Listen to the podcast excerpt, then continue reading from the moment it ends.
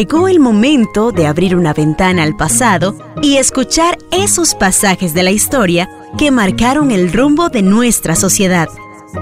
Deje que su imaginación vuele y que las ondas sonoras lo lleven de paseo por un inolvidable viaje por la historia.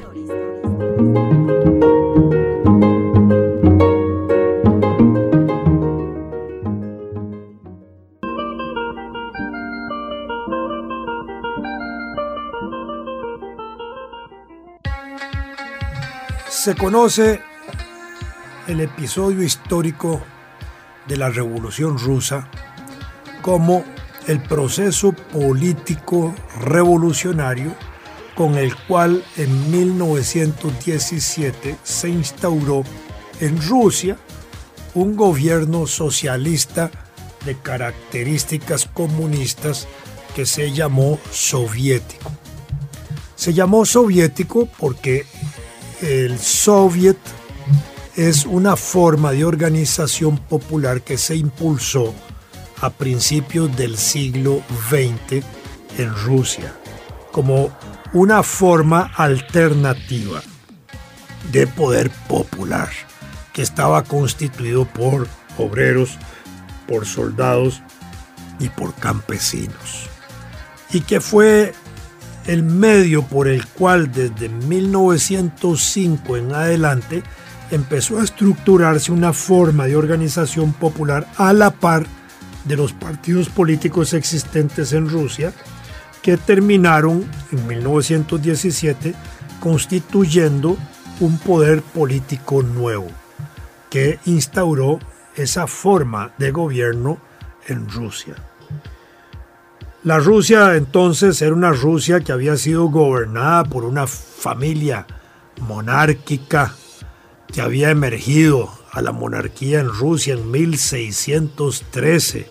y llegó hasta 1918, que era la familia de los Romanov. 300 años prácticamente de ejercicio monárquico a través de la figura del zar de Rusia, que era como decir el rey o el emperador de Rusia. Este, esta figura política, igual que todos los reyes, era absolutista. Aún así, en Rusia se habían dado algunas medidas importantes a mediados, en la segunda mitad del siglo XIX, donde se habían liberado a los campesinos de la servidumbre a que estaban sometidos. Pero esa condición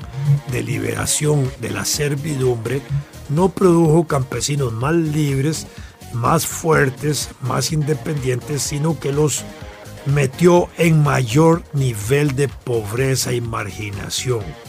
Porque al declararlos libres y otorgarles tierras, también les impusieron políticas tributarias muy severas que no podían satisfacer. Y les era más conveniente a muchos de esos campesinos seguir siendo siervos, donde eran de alguna manera atendidos en sus necesidades básicas por los dueños de las tierras. De manera que la liberación de campesinos provocó y agudizó la pobreza en Rusia. Un elemento importante para entender las claves de la, del triunfo de la Revolución Rusa en 1917, esa masa de campesinos pobres que había y de una pobreza aguda.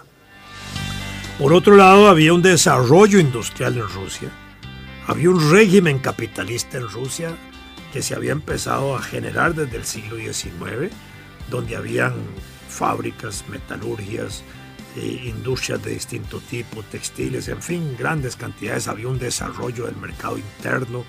eh, había una fortaleza extraordinaria del capitalismo en Rusia. Rusia no era el país capitalista más importante y más fuerte de esa época. Quizás era el eslabón más débil del capitalismo en ese momento, pero era un país que había generado una masa de obreros importantes, una masa de proletarios importantes, una masa de asalariados muy grande, millonaria en términos de volumen de población en Rusia, que es también un elemento estratégico y táctico muy importante para el desarrollo del el Partido Socialdemócrata, Obrero Socialdemócrata Ruso, que es el que va a eh, impulsar la el, el proceso revolucionario de 1917. Por otro lado, se había impulsado en Rusia el Partido Obrero Socialdemócrata Ruso, que era parte de la tradición de los partidos obreros socialdemócratas que, se estaban, eh, que estaban surgiendo en Europa. Surge en 1898 y en 1903 está jugando un papel muy importante. En ese 1903 ese partido prácticamente se divide en dos fracciones, una dirigida por Lenin, que era el grupo mayoritario, de donde va a surgir el nombre de los bolcheviques, porque bolchevikov quiere decir en ruso mayoría, eran los seguidores de Lenin, y los mencheviques, de la palabra menchevikov, que quiere decir minoría, que eran los grupos opositores a Lenin. Y así se mantiene el partido de los bolcheviques y de los mencheviques, que era el Partido Obrero Socialdemócrata Ruso, hasta 1912 unidos. En 1912 los mencheviques fueron expulsados del Partido Obrero Socialdemócrata Ruso, que pasó a llamarse Partido Obrero Socialdemócrata Ruso o Partido de los Bolcheviques, como se le terminó denominando en ese momento hasta los días de la Revolución Rusa. 1905 se produjo una primera revolución en Rusia, muy importante, donde se plantean una serie de elementos estratégicos allí elaborados por Lenin, que son los fundamentos teórico-políticos, táctico-estratégicos que van a conducir el desarrollo de ese partido en los años siguientes hasta el triunfo de la revolución. Eh, y así se va a ir constituyendo. Ese periodo después de 1905 tiene etapas etapas de represión política terribles desde 1905 hasta 1907, después eh, y hasta el 10. El periodo 1905-1907 es un periodo de revolución. En 1907 al 10 es un periodo de represión brutal, obliga al exilio a muchos dirigentes opositores al zar y del partido bolchevique a salir de Rusia, otros a internarse en el territorio Rusia, que era gigantesco. Y eh, luego viene el periodo de la preguerra mundial, de la Primera Guerra Mundial, donde eh, se empieza a modificar también el comportamiento de los partidos socialdemócratas en torno a la Primera Guerra Mundial, que fue calificada por Lenin como una guerra interimperialista. Eran los países imperialistas, capitalistas, que estaban disputándose los territorios coloniales que hasta entonces existían en manos de potencias coloniales para ejercer control de sus materias primas, tener control de su mano de obra barata, mano de obra barata y tener control de colocación de productos en esos mercados que iban a resultar como resultado de esa guerra. Eh, Lenin planteaba la tesis de que la guerra imperialista, los mm, trabajadores de cada país no debían participar en favor de los grupos oligárquicos, ricos, capitalistas que participaban en la guerra, porque la guerra era una disputa de esos grupos ricos alrededor de los territorios mundiales y que los trabajadores deberían convertir la guerra en una guerra civil interna para derrocar los gobiernos locales y establecer gobiernos populares, gobiernos de trabajadores y campesinos. Esa era más o menos la tesis de Lenin que empieza a tener éxito especialmente en Rusia. En Rusia en parte por los campesinos pobres. En parte también porque la mitad del ejército durante el periodo de la guerra empezaba a simpatizar con los bolcheviques que planteaban el problema de la paz. Y en parte también por las necesidades de la distribución de tierras en mejores condiciones para los campesinos y asegurar el pan como parte de un concepto de asegurar alimentos a los pobladores y a los habitantes de Rusia. Por eso los tres decretos iniciales de la Revolución Rusa fueron la paz, el pan y la tierra. Fueron los tres primeros que firmó Lenin. Lenin propiciaba la paz en aquel momento. Eh, obviamente evitaba y trataba de que el ejército del zar no participar en la guerra, pero propiciaba la paz como política de Estado para asegurar también la construcción socialista de la época. En ese sentido, eh, se va desenvolviendo la guerra, termina desarrollándose en 1917 en febrero, después de una, serie de pasos y de procesos de acumulación de fuerzas, eh, un periodo que se llama la Segunda Revolución Rusa, que es cuando surge ahí un gobierno democrático burgués de un periodo que se prolonga desde febrero hasta octubre, donde el zar se retrotrae, donde hay un cambio en el gobierno importante, pero donde se produce una lucha muy intensa entre los soviets, esos consejos populares, y los organismos estatales que existían en esa época, las Dumas, donde se produce una especie de dualidad de poderes. Y en julio de 1917 se reprime brutalmente al movimiento popular y eso conduce a que se establezca una etapa insurreccional preparada desde julio hasta octubre, donde finalmente triunfa la revolución de octubre, jefiada por Lenin eh, el 25 de octubre de 1917. Por eso a esa revolución rusa también se le llama la revolución de octubre, porque en esa época existía un calendario que no es el calendario gregoriano, que es el que usamos nosotros, desarrollado por el Papa Gregorio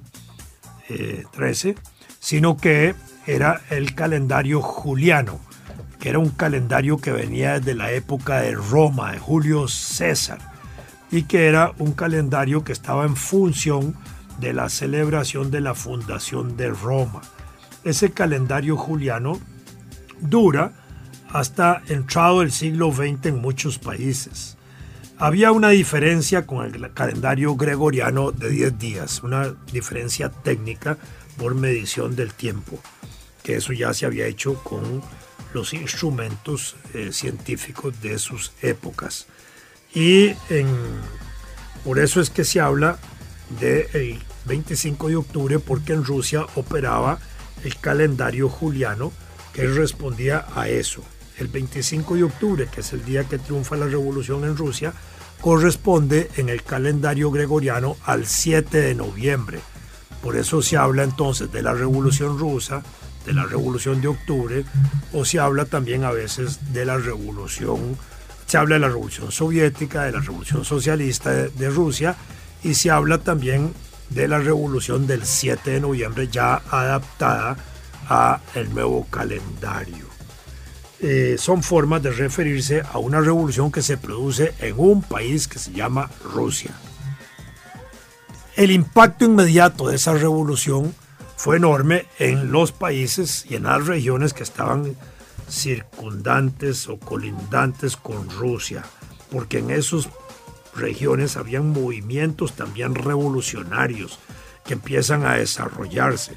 al punto de que en 1922 se logra constituir una unión de repúblicas socialistas soviéticas, porque una gran cantidad de regiones alrededor de Rusia se liberan y asumen el poder revolucionario bajo la forma también de los soviets o consejos populares de esta naturaleza y terminan creando la República Federal, eh, primero de Rusia, después la República de la, Unión de Repúblicas Socialistas Soviéticas, donde entran una serie de mm, regiones y países, que finalmente fueron 15 países y dos regiones autónomas que representaban más de 122 nacionalidades. Y así surgió entonces la Unión de Repúblicas Socialistas Soviéticas en 1922. Cuando se habla de la celebración rusa, de la Revolución Rusa o la Revolución de Octubre, se habla de la Rusia nada más, no se habla de la Unión Soviética. Después, cuando se constituyó la Unión de Repúblicas Socialistas Soviéticas, los comunistas de la Unión Soviética y de los países que la formaban celebraban también la fundación de la URSS, de la Unión de Repúblicas Socialistas Soviéticas, que son dos conceptos diferentes. Uno es Rusia y otro es la Unión de Repúblicas Socialistas Soviéticas. El impacto de la Revolución Rusa en, todas partes del mundo fue enorme, en Costa Rica también. En Costa Rica incluso la Revolución Rusa fue seguida de cerca por la prensa y por un grupo de costarricenses que simpatizaba con la revolución rusa que encabezaba el doctor Aniceto Montero, un brillante médico que había sido educado como médico en Europa a principios del siglo XX junto con otro médico, Federico Sainz,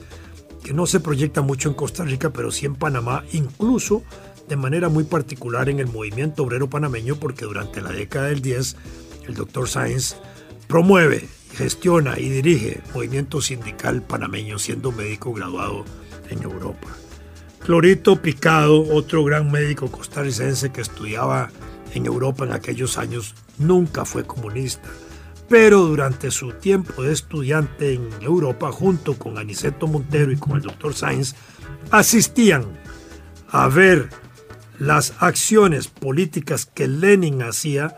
en París durante el exilio que le tocó estar en París y asistían a sus distintos mitines, a sus distintos encuentros públicos que hacían. De ellos, el doctor Sáenz y el doctor Aniceto Montero fueron mm, simpatizantes de la revolución y cuando regresaron a Costa Rica eh, divulgaron obviamente el pensamiento político revolucionario de Lenin en esa época pre-revolucionaria, antes de la revolución, el pensamiento político de Marx y Engels y de los congresos internacionales que habían fundado Marx y Engels, que también los divulga con profusión Aniceto Montero, se vuelve un defensor de la, de la revolución rusa una vez que triunfa. Y cuando muere Lenin en 1924, el doctor Aniceto Montero también eh, organiza desfiles de duelo del movimiento sindical costarricense por el líder de la revolución rusa. Cuando recién triunfada la revolución rusa en 1917 fue agredida por 17 países imperialistas, entre ellos también Estados Unidos, aquí se desarrollaron movimientos de manos fuera de Rusia, que era una consigna que se había estimulado a escala internacional. Aquí también se produjeron ese tipo de movimientos. Entonces la Revolución Rusa aquí tuvo importantes efectos de esa naturaleza. Eh, no fundó Partido Comunista, pero sí permitió que Aniceto Montero en 1919 impulsara lo que llamó el Centro Socialista, que fue en la práctica un partido socialista costarricense de ideas marxistas-leninistas de manera que ese podría ser considerado el primer partido comunista de Costa Rica, puesto de esa forma. No era el partido comunista que fundó Manuel Mora, pero sí fue su antecesor inmediato. Para ese momento, también hacia 1922, se constituyó un partido comunista de Centroamérica dirigido por Farabundo Martí, en ese momento salvadoreño, que había estado en Costa Rica de paso allá por 1919 especialmente en la zona de Punta Arenas, donde no se quedó ni desarrolló ningún tipo de movimiento, sino que se fue para Honduras y después a Guatemala, donde impulsó este Partido Comunista de carácter centroamericano y después fundó el Partido Comunista del Salvador, igual que como se había fundado el de Costa Rica y el de Venezuela en 1931. Entonces, durante esos años, el Partido Socialista juega un papel importante hasta los años 24 para ese momento ya se había fundado el Partido Reformista del general Jorge Bolio Jiménez, un sacerdote que había tenido una vida activa política en esos años anteriores, había ido a luchar contra la intervención norteamericana en Nicaragua, la primera intervención en la década del 10, que eh, tuvo una oposición interna en Nicaragua, dirigida por el patriota nicaragüense Benjamín Celedón, había luchado Jorge Bolio contra la dictadura de Tinoco. En esas luchas había adquirido prácticamente el grado de general y así se le conocía entonces. Funda el Partido Reformista, eh, pienso yo, como una alternativa también al Partido Socialista de Aniceto Montero y como una alternativa mm, frente a los partidos eh, liberales que existían en ese momento. El partido de Jorge Bolio logró elegir diputados obreros entre ellos Julio Padilla, muy importante alrededor de 1925, y a la labor del partido de Jorge Bolio se le debe también la ley de accidentes de trabajo de ese año, que tuvo una oposición muy grande del entonces diputado León Cortés Castro, que se opuso a la ley de accidentes de trabajo y, y negoció y maniobró todo lo posible para que no se aprobara y al final en su aprobación logró que fuera nada más protectora de los trabajadores urbanos cuando quienes habían gestado esa ley eran los campesinos que eran los que sufrían más accidentes de trabajo. Y era una lucha que venía desde 1908 hasta 1925. Fue una lucha de 17 años. Aún así, era una conquista importante que se hubiera logrado la ley de accidentes de trabajo. En 1928, Jorge Bolio reclama al gobierno de Costa Rica que había roto relaciones con la Rusia soviética en 1917 eh, esas relaciones se habían establecido en el gobierno de Tomás Guardia, allá por 1870 y pico, y eh, con motivo de la revolución fueron suspendidas. Incluso se había nombrado hasta un cónsul en aquellas regiones. El, gobierno, el Partido Reformista de Bolio exige al gobierno de entonces, de Don Cleto, que establezca relaciones políticas, cosa que no se hace. Pero esa fue, digamos, todavía parte de esa proyección de la Revolución Rusa en términos inmediatos y generales en el país. Jorge Bolio incluso llegó a utilizar la bandera roja como símbolo de su partido, que era un emblema que en ese momento también era usado por el movimiento comunista de la época. Eh, entonces, la revolución rusa en ese momento empieza a desarrollarse. Revolución de Octubre, Revolución Socialista, Revolución Rusa,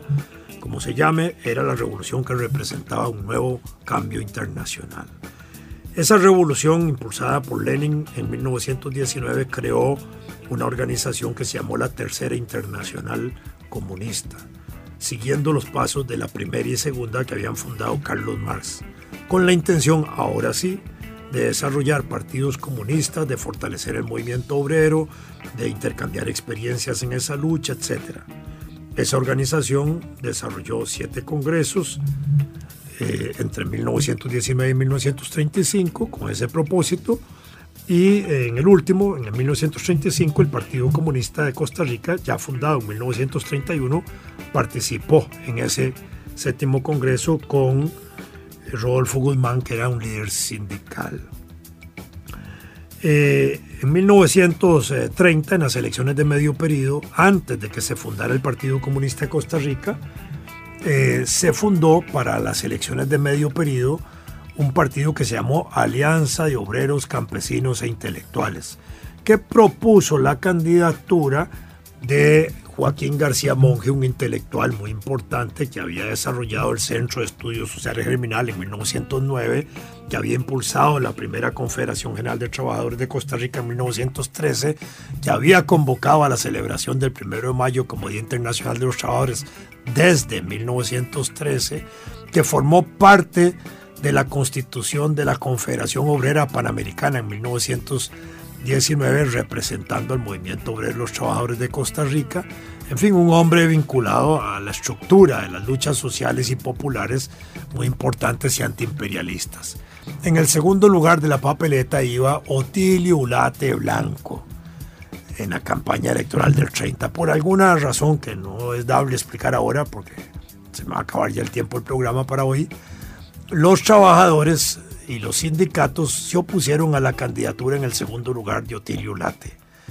Entonces Otilio Late se retira de ese partido y pasa a participar por otro partido en Alajuela, en el cual fue electo en las elecciones de 1930 como diputado, no siendo electo, lamentablemente, como diputado Joaquín García Monge en 1930. Ese nombre, Partido de Obreros, Alianza de Obreros y Campesinos e Intelectuales, venía, en cierta manera, de la tradición comunista rusa impulsada por Lenin de impulsar la alianza obrero-campesina como un elemento táctico estratégico para, la triunfa, para el triunfo del poder proletario y del nuevo poder soviético. Para Lenin eso fue clave en Rusia, la alianza de los obreros y los campesinos, que lo logró de manera muy exitosa, además de los soldados que participaron en esa alianza. Y se elaboró como una táctica del movimiento comunista internacional fomentar esa unidad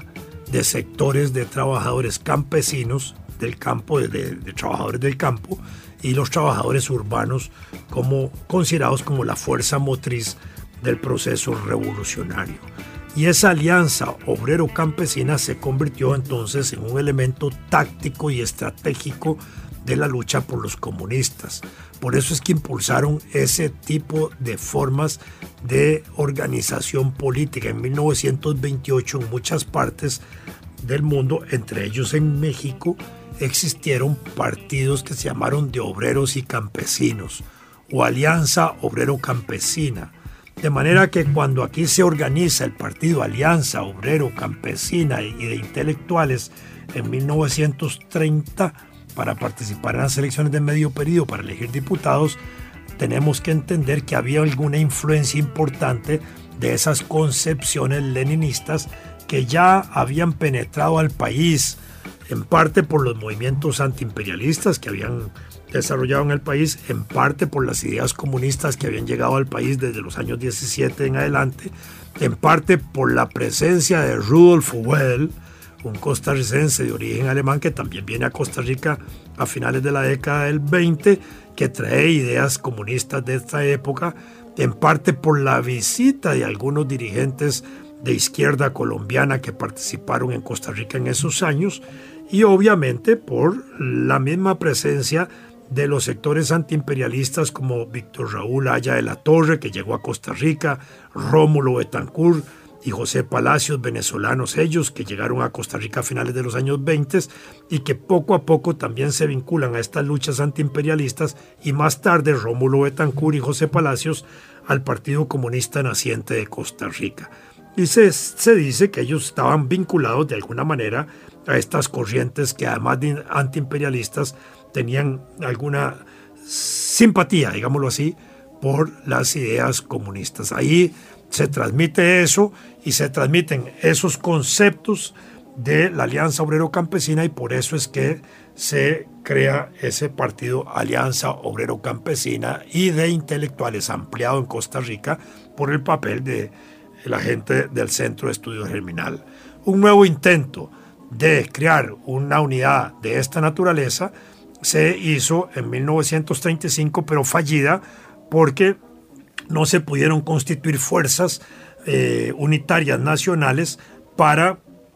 eh, oponerse a la candidatura de León Cortés. En ese momento se intentó crear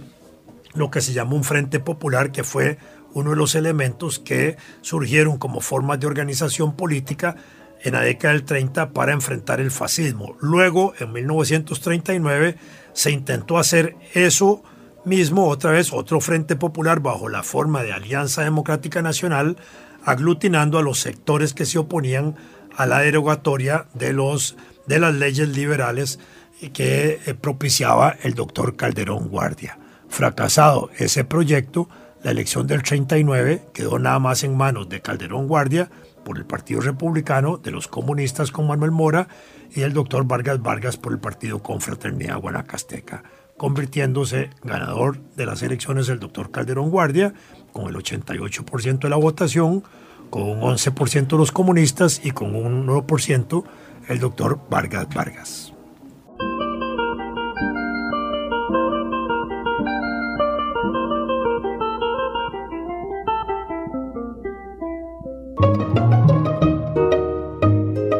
Deje que su imaginación vuele y que las ondas sonoras lo lleven de paseo por un inolvidable viaje por la historia.